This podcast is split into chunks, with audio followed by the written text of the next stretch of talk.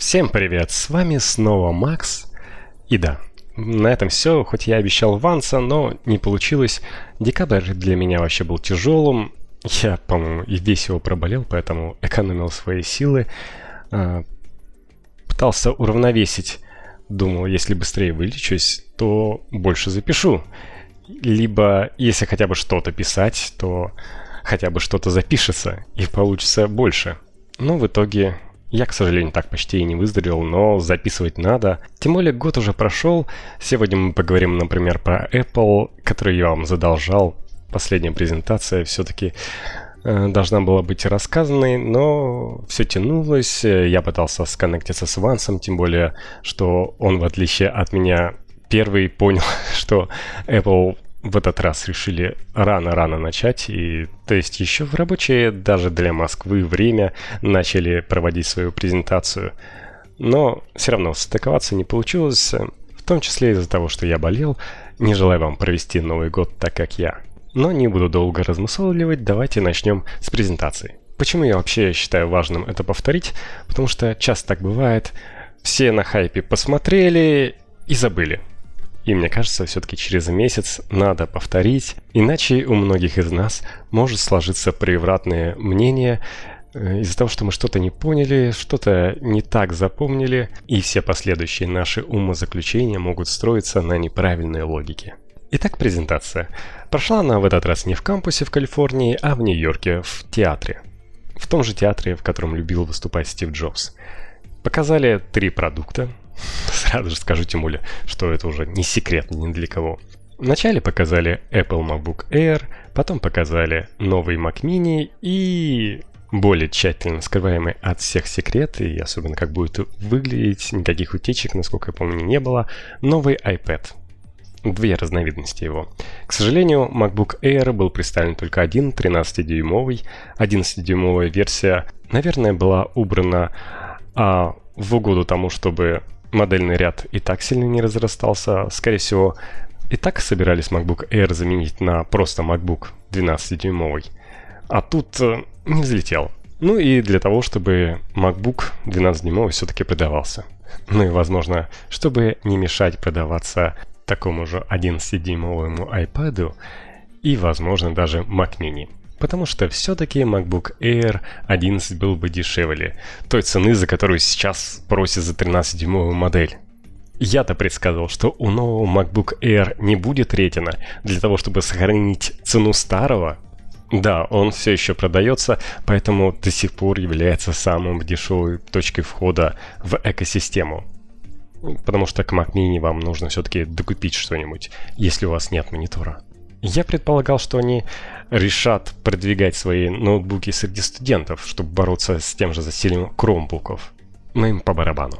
Они решили сделать в своем модельном ряде очередной красивенький ноутбук с экраном Retina. What? Вообще у Windows ноутбуков это обычно это та же самая модель ноутбука, просто линейка процессоров попроще.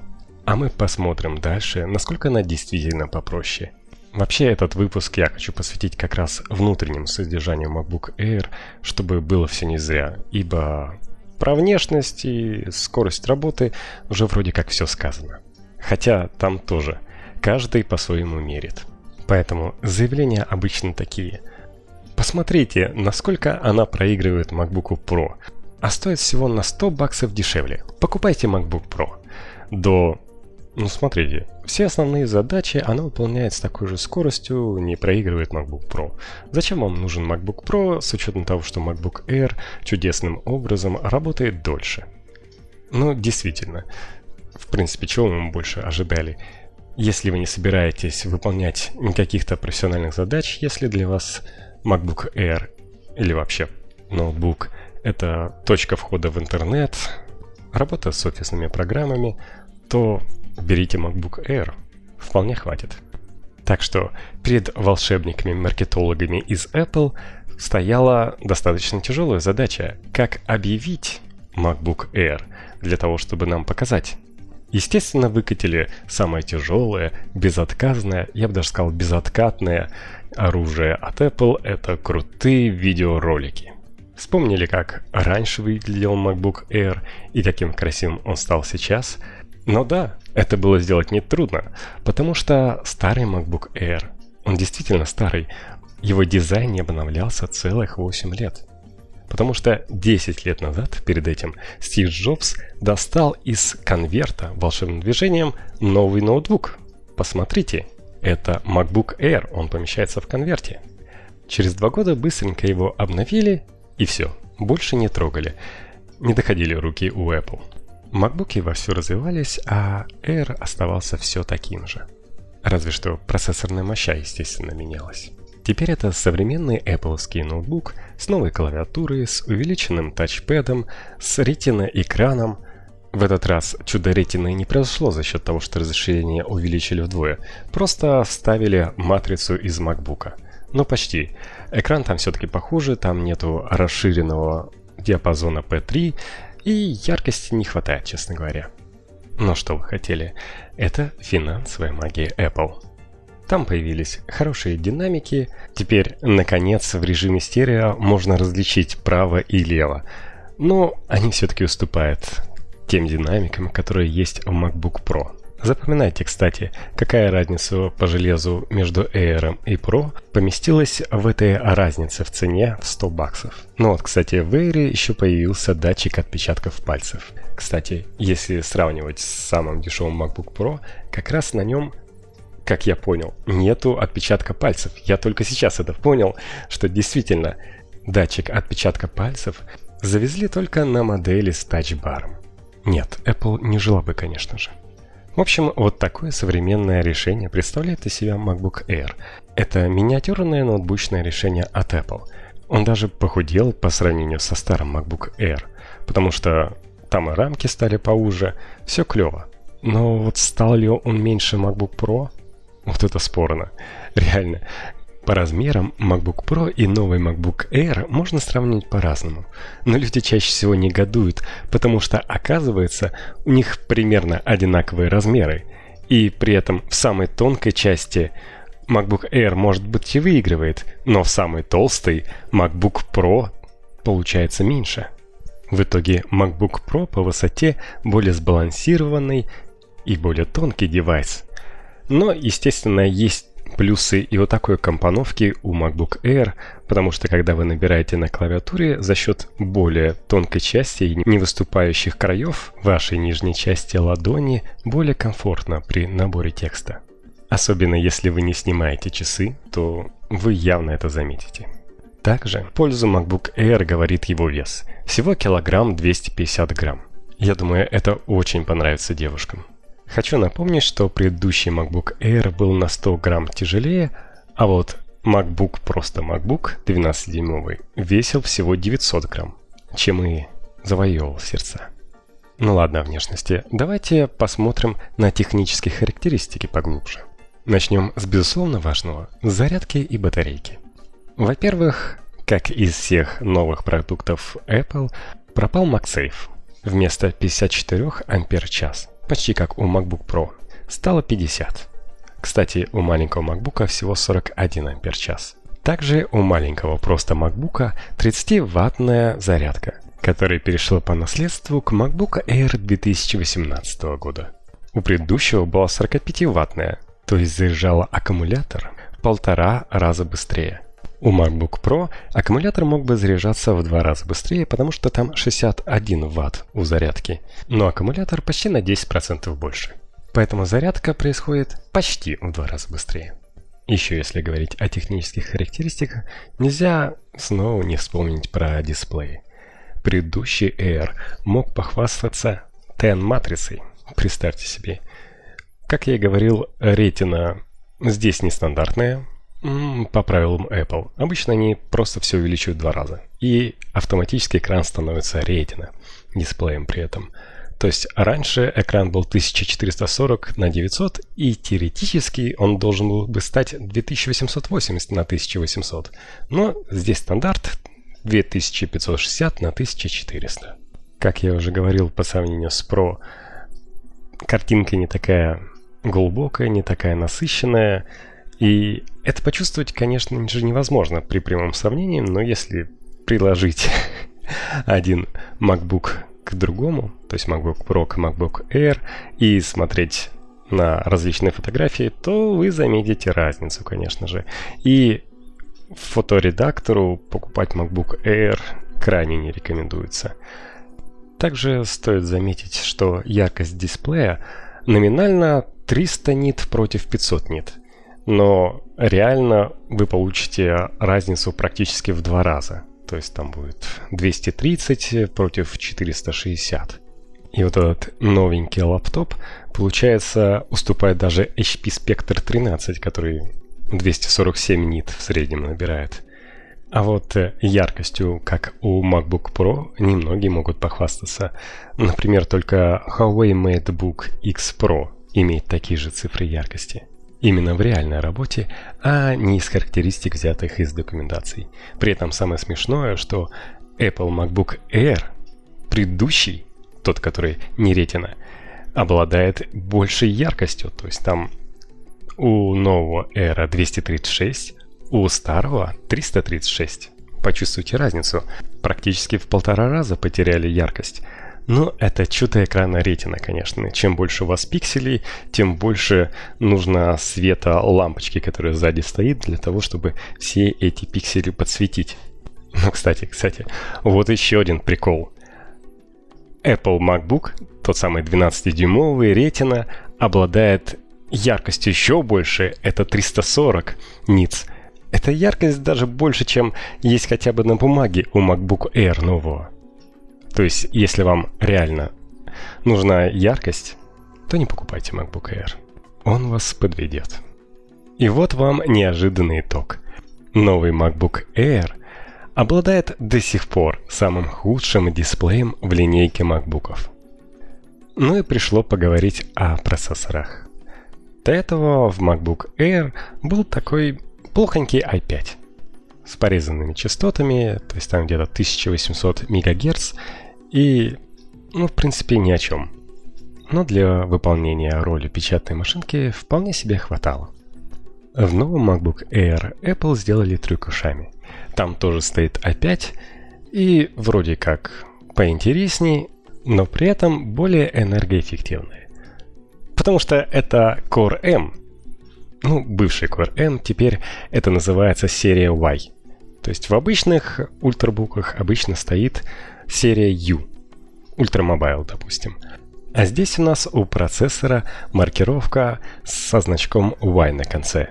Лезем на сайт Intel и находим, что энергопакет там в три раза отличается от серии U. То есть, например, стандартный энергопакет 15 Вт у процессора серии U и всего 5 Вт у серии Y.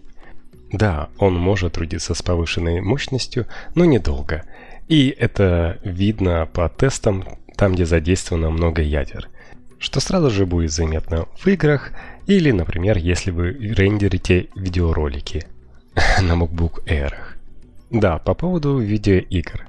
Это вторая проблема MacBook'ов Air, потому что у серии Y очень э, скромный видеопроцессор, там Intel 615, по сравнению с 640 в начальных MacBook Pro.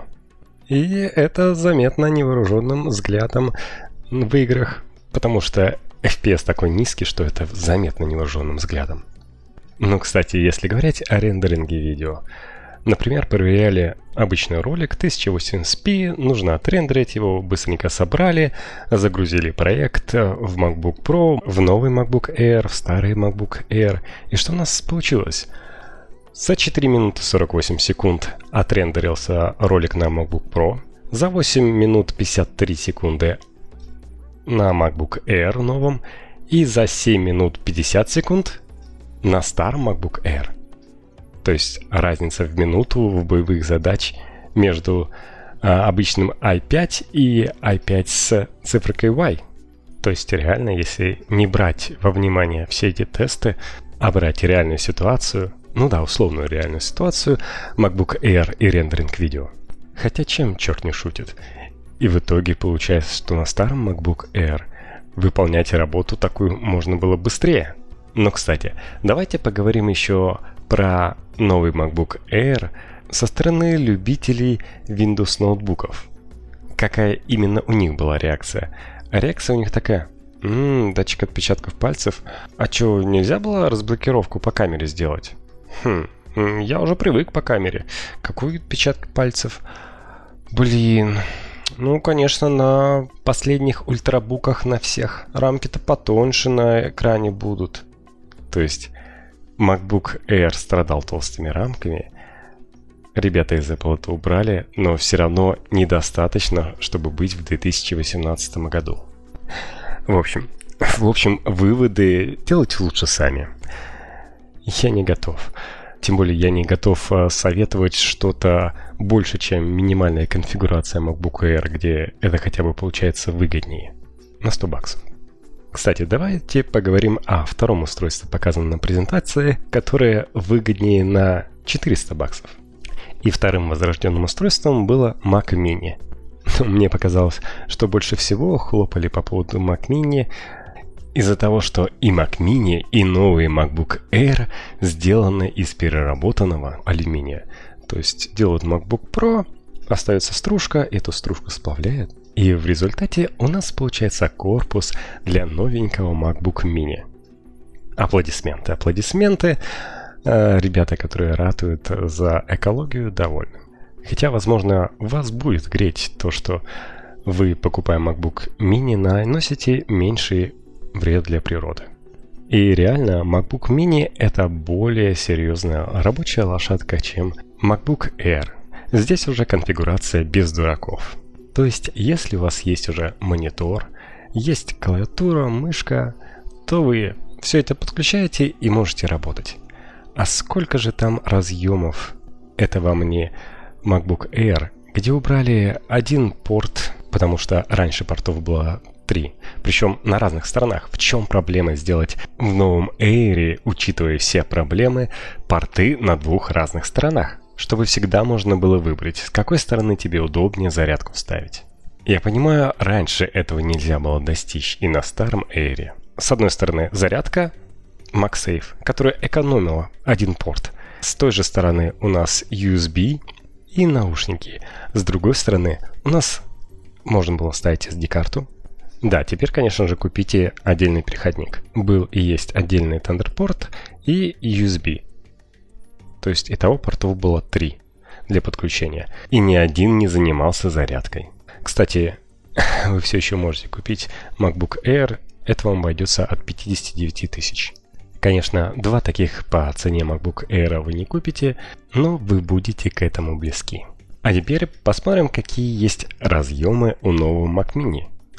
Слева направо это зарядка, да, отдельная зарядка. Ethernet, 4 USB-C, они же Thunderbolt порта, один отдельный HDMI и два USB-A порта. Также есть дырка под наушники.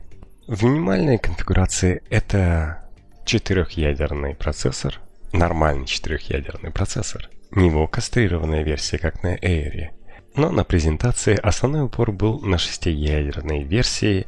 Да, такой Mac Mini будет все равно дешевле, чем минимальный Air.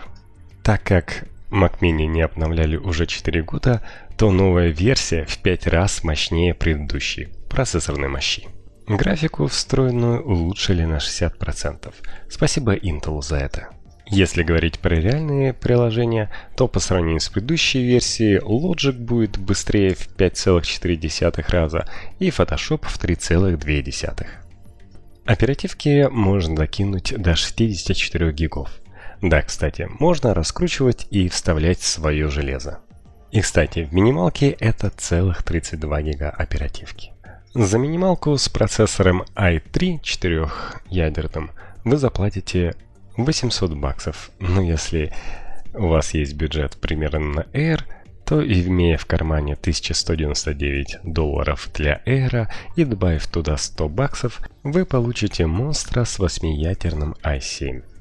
Да, вы, кстати, слышали, что эти ребята умеют собираться в кластеры и вместе шуметь над одной задачей.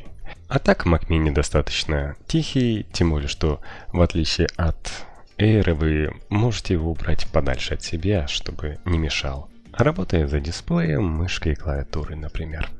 Ну и было бы, безусловно, прекрасно, если бы вы могли заказать его откуда-нибудь из Америки, из какого-нибудь безналогового штата.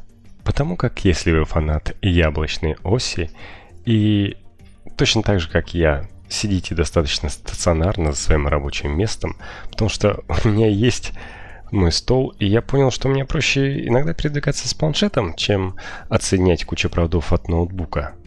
Ну, вот так вот получилось. Зато при переезде с квартиры на квартиру это достаточно удобно, не надо таскать с собой большой ящик. Ну вот про Mac Mini, что он большой ящик, точно не скажешь. И его реально можно положить в сумку и отвезти в то место, где есть такой же дисплей, клавиатура, мышка, и там продолжить свою работу. Ну ладно, перейдем к самому интересному устройству выставки за те же 800 долларов. iPad Pro. Новый iPad Pro. Две версии. Как вы помните, 13-дюймовая и 11-дюймовый в этот раз, потому что Apple наконец набрали смелости и уменьшили рамки. И получилось так, что в тот же корпус, в котором помещался дисплей на 10,5 дюймов, прекрасно уместился 11-дюймовый дисплей. И да, дисплей все так же прекрасен. Там есть частота обновления кадров дисплея 120 Гц. Привет, обладатель айфонов. И это же прекрасно, когда и контент выглядит чудесно, и его ультра приятно скроллить. Напомню, что там есть Трутон для владельцев айфонов, которые грустят, что они видят, насколько прекрасно все выглядит на iPad при различном освещении, и почему-то до сих пор этого нет на айфоне. В общем, одно удовольствие работать с таким дисплеем. Его подкрутили по сравнению с предыдущей версией Pro, ну, для того, чтобы вам было обидно и вы побежали за новой версией. Вообще, конечно, главная фишка и основная фишка того, чтобы захотеть его, это дизайн. Наконец-то исчез Home Button, что позволило в том числе уменьшить рамки. Появился Face ID из айфонов наконец-то, и более продвинутый. Но вообще для Apple было бы совсем уж печально, если бы они оставили вот эту проблему iPhone, где вы разблокировать телефон можете только если держите его вертикально. Здесь большой брат следит за вами и в вертикальном, и в горизонтальном расположении. Дизайн, наконец-то, 2018 год. Я понял, что это очень странно говорить из 2019. Просто сколько времени проходило, а по сути, дизайн оставался все один и тот же. Старый добрый iPad 2. ну, как-то про первый iPad совсем хочется забыть. iPad 2 не зря столько времени продержался в продажах, потому что он достаточно иконографичен. И, наконец, в прошлом году, уже хочется так сказать, Apple сменил дизайн. И он стал просто люто сексуальным, люто крутым. Просто фанаты Apple должны быть в восторге и бежать покупать его.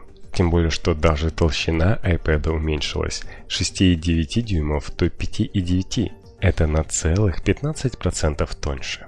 Ну и большой iPad стал менее монструозно выглядеть и, как они сообщили, в объеме потерял на 25%. Ну то есть на 15% он уже стал тоньше. Осталось найти 10%, которые съелись за счет уменьшенной ширины и длины устройства. Камера сзади все так же выступает и лишена оптической стабилизации, что несколько печально, конечно же. Новый процессор iPad Pro называется A12X, и, наконец-то, в него удалось запихнуть красивое число транзисторов – 10 миллиардов. Это восьмиядерный процессор и 7 ядер графического процессора, что позволило увеличить процессорную мощь практически в два раза, но на самом деле они говорят хитро, до 90% увеличения процессорной мощи. Но так как они любят почему-то сравнивать iPad с PC, то очень странным способом посчитав, они заявили, что iPad быстрее, чем 92% ноутбуков – Наверняка туда вошли всякие кромбуки и другие проблемные машинки, те же нетбуки. Кстати, да, сразу вспомнилось, что в свое время Стив Джобс показывал так. Смотрите, у нас есть iPhone, есть MacBook Pro. Что же между ними поставить? Ноутбук? Нет, недовольны? Да, потому что так не надо делать. и мы представляем вам промежуточное звено iPad. Но, кстати, видеопроцессор по сравнению с предыдущим iPad, без того мощным, стал быстрее в два раза. Даже боюсь представить, э, как сравнить с моим обычным iPad Pro. Кстати, да, еще одно нововведение, кроме того, что пропал слот для наушников, пропал разъем Lightning. Это что такое творится? Посмотрите, перед вами первое устройство с USB-C на iOS. Теперь можно подключать портативную технику, не используя какие-то дополнительные аксессуары и переходники. Что же творится такое? Да, теперь вы сможете подключить фотоаппарат, видеокамеру, телевизоры, мониторы. И это реально работает. А вот что не совсем работает, так это ваши надежды на то, что можно будет подключить обычный жесткий диск. Нет, не надейтесь, что на iOS вы получите нормальный доступ к файловой системе. Никогда и ни за что. С этим до сих пор проблемы. Да они даже вместе с iPad кладут кабель, который не позволяет подключить ваш новенький iPad к MacBook. Даже к MacBook. Потому что он только для зарядки. Сразу же вспомнились новые iPad, которые сразу же после открытия из коробочки имели обновление, и когда вы обновлялись, они прекрасно кирпичились. И вам приходилось подключать к ним кабель, для того, чтобы с помощью iTunes раскрепичить их. А здесь вам придется бежать в магазин за новым кабелем USB-C USB-C, потому что у вас вполне его может не быть. Или он будет, но окажется, что этот кабель также только для зарядки. Магия Apple. Еще одна магия – это новые динамики. Да, они звучат более объемно. Спасибо но почему они звучат тише по сравнению с предыдущей линейкой iPad Pro? Вот как так? Еще одна магия – это, конечно же, новый Apple Pencil. Теперь его не надо разбирать и вставлять в Latin коннектор, который к тому же исчез. Теперь он примагничивается к одной из сторон iPad и там же заряжается. Это прекрасно. Не прекрасно то, что если вы рисуете, вы знаете, что Apple Pencil не самая удобная для этого штука, поэтому у вас наверняка есть специальный утолщитель, который вы надеваете сверху пенсила для того, чтобы вам было удобно рисовать. А теперь пенсил магнитный, и вам придется каждый раз этот утолщитель снимать для того, чтобы привесить к iPad. С другой стороны, он так не падает. Но вот проблемка остается с тем, что теперь утолщитель становится лишней вещью, но одновременно полезной для того, чтобы рисовать. Вот дилемма. Ну и давайте еще магия Apple. Карандашик стоит 10 790 рублей. И новые планшеты не поддерживают старый карандашик. И получается, при великом вашем желании рисовать, вам придется купить этот новый карандашик. Это называется магия цен Apple. Например, новая клавиатура Folio Smart Keyboard для маленького планшета стоит 14 990, то есть по сути 15 тысяч рублей, а для большого планшета 16 500. Но Apple, когда даже Google делает аксессуары к своему странному планшету, которые позволяют изменять наклон клавиатуры многими разными способами, иметь всего два угла наклонной клавиатуры – это вообще очень странно. Ну и, конечно же, стоимость самих iPad.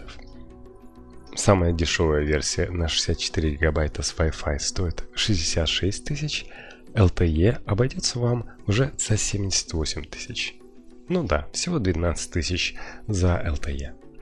1 терабайт можно купить за 126 тысяч рублей и с LTE 138 тысяч рублей.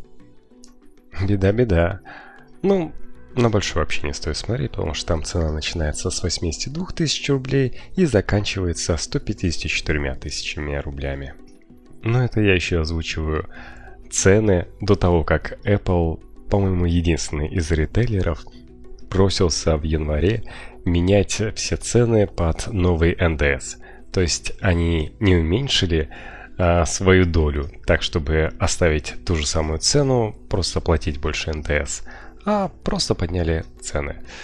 Просто потому что это все равно как очередная корректировка стоимости рубля к доллару под видом НДС. Корейские живоны никак не изменились по сравнению с рублями наверняка, только доллар подорожал.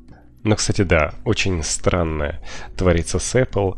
Вначале сообщили, что iPhone 10R сокращает свое производство, потом заявили, что iPhone 10R продается просто лучше всех, всех остальных айфонов. Сегодня разошлось письмо, чуть не сказал Стива Джобса, Тима Кука, написанного акционером, в которое он как раз извинялся, что не собрали так много денег, как э, обещали, потому что, например, доллар слишком укрепился по отношению к другим валютам. Ну и на других рынках неспокойно и проблемно, поэтому не получилось продать так хорошо и заработать. Ладно, вернемся к самим iPad. На самом деле неплохая машинка, тот же процессор в прекрасных тестах дает 550 тысяч баллов, ни кто так много не дает, хотя когда показывали Photoshop, видно было, что слоев настолько много, что иногда все-таки тормозил. Кстати, совсем забыл сказать, вспомнил про Photoshop. У Apple Pencil появился дополнительный жест, когда вы по нему бьете, то можете вызвать какое-то действие, например, увеличить, уменьшить. Многие начали рассуждать, что процессорной мощи там так много, что обойдет любой ноутбук, и вообще скоро как раз macOS выпустят на нем. Решил посоветоваться с народом. Что-то странное такое, почему такие мощные процессора у них столько дают баллов? Ребят сказали, что все вот эти прекрасные тесты, которые выдают баллы, они выполняют тесты для конкретной модели процессора. То есть для армов они свои, для полноценных, необрезанных они свои. И получается, что может для процессоров риск они круты, но надорвутся над задачами, которые дают микропроцессорам настоящим в настоящих же настольных операционных системах. Потому что 5-ваттовые процессоры ну, смогут догнать 15-ваттовые, но не что-то более серьезное. Поэтому до прекрасных бескулерных ноутбуков от Apple, в котором будут просто их процессора от iPad, которые будут ворочать операционками с множеством задач, параллельных, распределенных с полным набором инструкций процессора, нам еще далеко.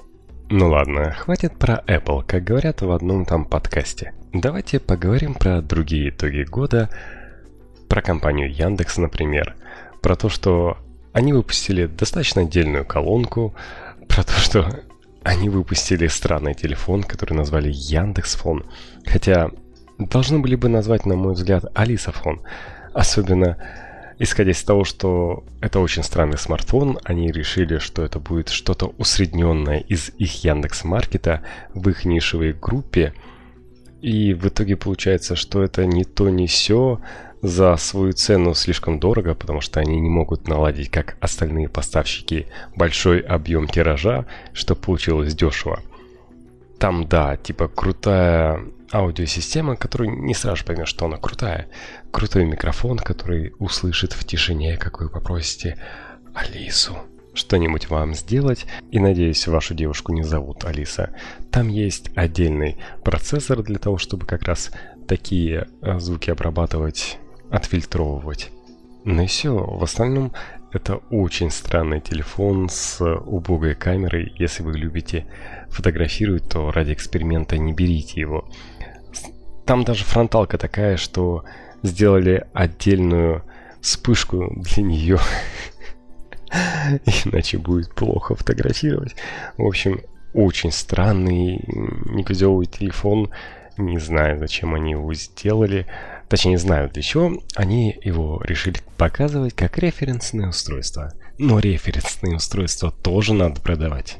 Для того, чтобы китайские производители видели, как классно, когда на вашем локализованном устройстве на российском рынке есть Яндекс, который включает Алису и прекрасное общение с ней.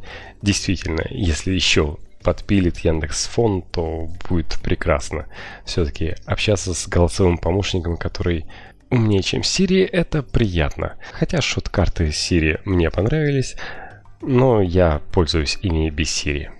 В общем, они сказали, что да, мы планировали продать четко соответствующий тираж. Не больше, не меньше. Но проблема в том, что тираж у них 60 тысяч. Да, это немного. Но продали они меньше, чем тысяча. Это ужасно. Не знаю, как они продадут оставшиеся. Мне кажется, кого-то там уволят. Примерно таким же продуктом если говорить про итоги года, как раз это появление подкастов на различных платформах, примерно таким же продуктом стала Яндекс Не Музыка.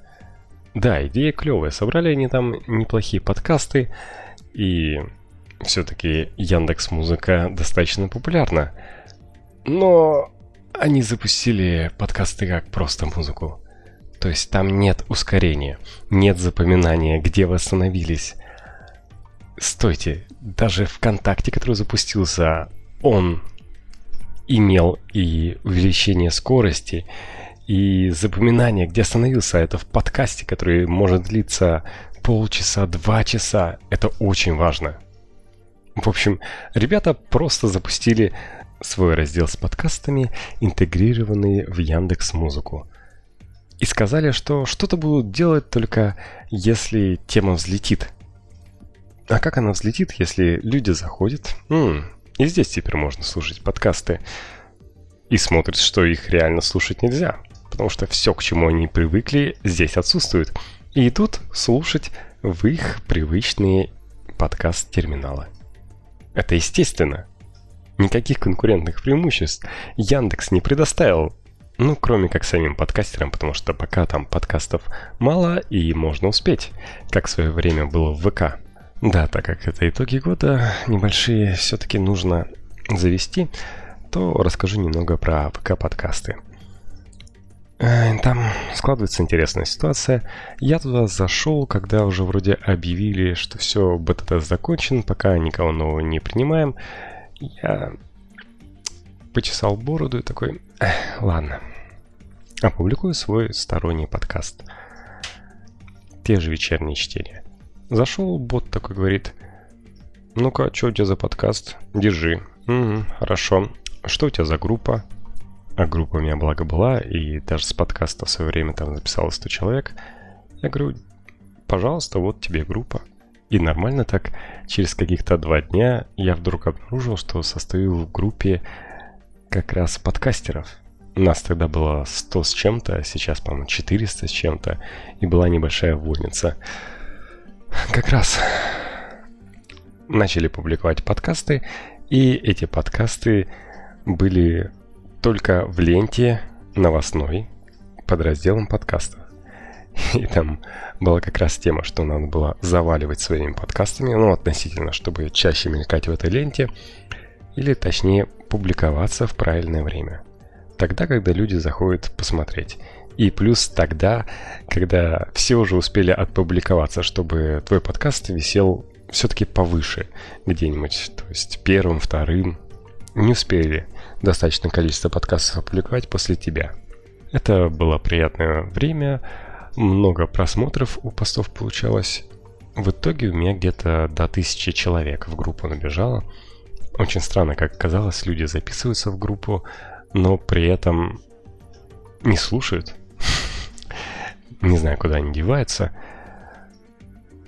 При этом ВКонтакте не стояли на месте, они действительно развивали эту тему, добавляли новые фишки, при этом даже слушая, что им говорят подкастеры. Например, добавили кнопку не отписаться от группы, которая вам постоянно напоминает о чем-то, что появился новый выпуск, а отписаться от уведомления о нем что в итоге сократило количество людей, которые так вот случайно покидали группу. Вообще для меня и для многих э, подкаст ВК это достаточно странная вещь. она с виду новая и тебе интересно, но ты реально сражаешься за тем, чтобы получить дополнительно 10% от той аудитории, которая у тебя есть, или меньше, как повезет. То есть каждый выпуск может собирать э, достаточно различное количество человек, тем более, когда появилась умная лента. И вместо того, чтобы публиковаться одним блоком, вы начали появляться как-то по-умному людей. И умная лента очень странная. У меня иногда просмотров 2000 висит, иногда 4000, иногда 8000 в прекрасные времена. Один подкаст, который у меня собрал 1100, умная лента поняла, что достаточно много прослушиваний собирает и лайков. И в итоге целых 24 тысячи просмотров у этого поста оказалось с помощью умной ленты. Другим вообще прет. То есть вот часто как раз такие около айтишные, игровые, сериальные подкасты, они дают просмотров порядка 60 тысяч, 100 тысяч, кому-то 200 тысяч. Есть люди 300 тысяч, 400 тысяч получают просмотров. И прослушивание у них при этом исчисляется сотней, двумя, тремя. В общем, как повезет. То есть у меня иногда реально прослушивание получается больше, чем вот с их такими безумными охватами. Вообще подкастов отдельных оказалось много. Для меня открытие, что очень много интересных подкастов про сериалы, про фильмы, даже про игры. Просто часто можно было включать и слушать. Они говорили очень интересные вещи, очень достаточно авторитетно, на мой взгляд, про все эти фильмы. То есть сравнивали режиссеров, а, разбирали по косточкам фильмы. Это очень приятно слушать. Жалко времени нет. А так бы я слушал и слушал. То есть реально там много отдельных подкастов оказалось. Основная проблема это, конечно, что нет топа, ну вот что-нибудь сравнимого с iTunes. Куда ты заходишь, можешь посмотреть э, топ подкастов с обложками, выбрать э, подкасты или топ подкастов по категории, которая тебе нравится.